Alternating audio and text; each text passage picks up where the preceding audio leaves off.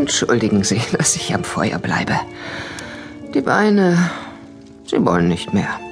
Ja, was soll man sagen? Hm. Setzen Sie sich zu mir. Ich habe nicht mehr viele Tage, aber das macht nichts. 70 ist ein gutes Alter, um endlich zu gehen. Ich, ich habe zu lange weitergelebt seit damals. Damals, das ist ein Menschenalter her. Schumann schrieb seine Musik und Mendelssohn Bartholdy. Goethe lebte noch, wissen Sie? Entschuldigen Sie mein Geschwätz, natürlich wissen Sie das. Nein, bitte sagen Sie nichts. Hören Sie einfach zu. Damals war ich jung.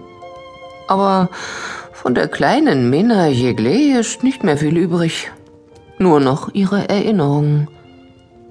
Die Erinnerung ist alles, was einem am Ende bleibt. Und für die sind Sie doch gekommen, nicht wahr? Für meine Erinnerungen an ihn und an das, was er schrieb.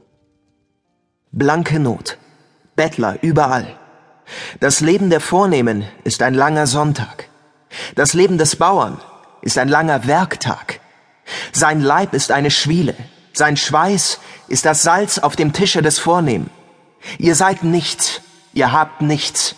Ihr seid rechtlos. Ihr müsst geben, was eure unersättlichen Presser fordern.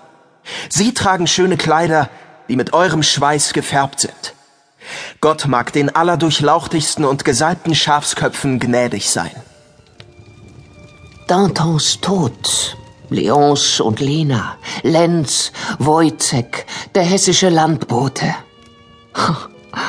43 Jahre ist es her, dass er das schrieb.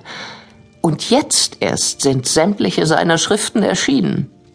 Nur ein paar davon wurden damals schon gedruckt. Er schrieb zu neu, zu anders. Das verwirrte. Er war seiner Zeit voraus. Nicht zu fassen. 43 Jahre. Georg Büchner, meine Güte, er starb so jung. Mit nicht einmal 24. Ich bin mit ihm gestorben damals. Er war meine Liebe. Danach kam keine mehr. Hm. Verzeihen Sie, tut mir leid, Sie wollen nicht von mir, Sie wollen von ihm hören. Gut, so hören Sie also. Er war 18, als ich ihn traf. Das war 1831. Er wohnte als Student im Haus meines Vaters. 17. Oktober 1813 das war sein Geburtstag. Wir verlobten uns heimlich. Doch aus Minna Jeglé wurde dennoch nie Minna Büchner.